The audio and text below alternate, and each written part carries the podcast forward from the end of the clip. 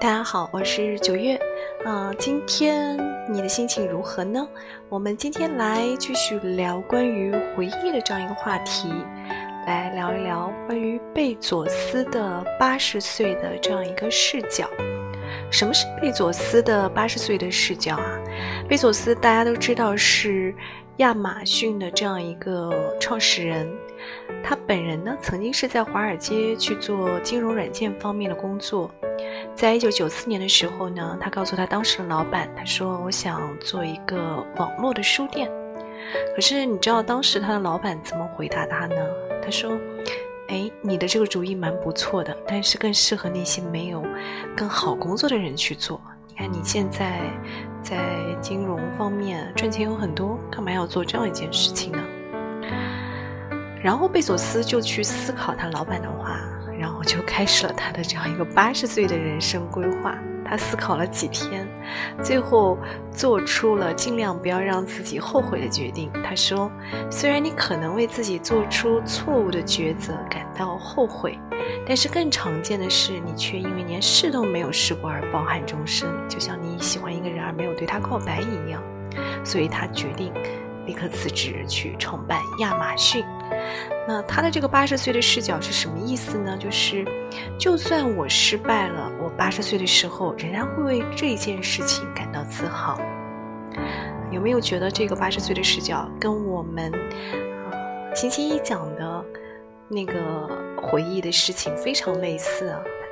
星期一讲的是回忆是人们做决定的这样一个基础。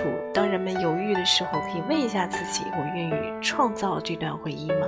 那跟贝佐斯的这个八十岁的视角是不是很类似啊？就是八十岁的时候，他并不后悔自己当初创造了这份回忆。嗯，不过我今天想跟大家讲的，却并不是贝佐斯的这样一个视角，或者说，我想把它引申一下。就是假使你在一个境遇当中，你没有办法跳出来，你觉得心情很不好的时候，你觉得你对你的现状感到无力，没有办法改变的时候，你不妨去以一个八十岁的视角来看待现在的自己。你可以问你自己：等到你八十岁的时候，你还会为今天的事情耿耿于怀吗？你还会恨这个人、抱怨这件事情吗？你可以问一下自己。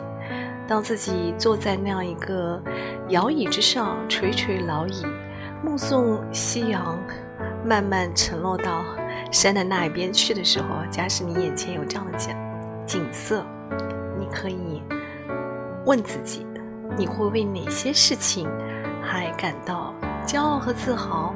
会为哪些事情还铭记于心？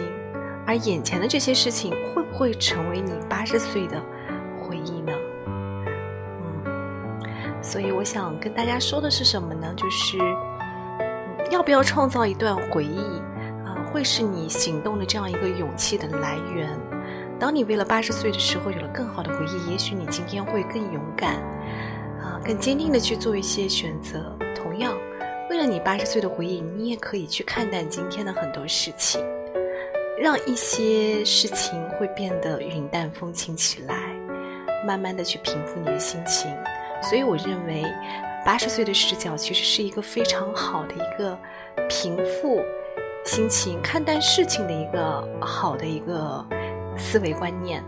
我不知道你是不是能够认同，其实有点类似于宇宙洪荒，眼前的事情特别渺小的这样一种感觉。嗯，当你把时间的这样一个维度扩展到无限大的时候，就好比你在一个。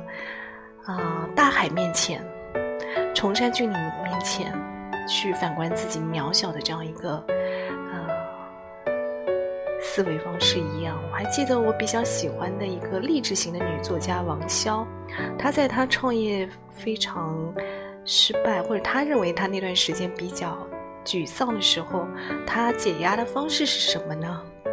就去看各种各样类型的宇宙的。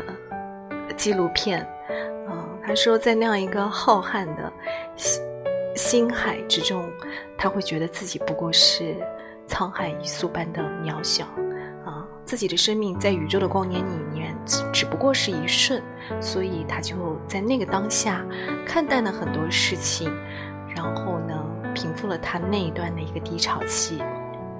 所以我今天想跟你分享的就是，回忆不仅是勇气的来源，同时也是化解很多愁绪的来源。不知道今天的这样一个关于回忆的解释，有没有给你一些新的启发呢？我是九月，啊，祝你无论在世界的哪个角落，此刻都平安喜乐。我们下次再会，晚安。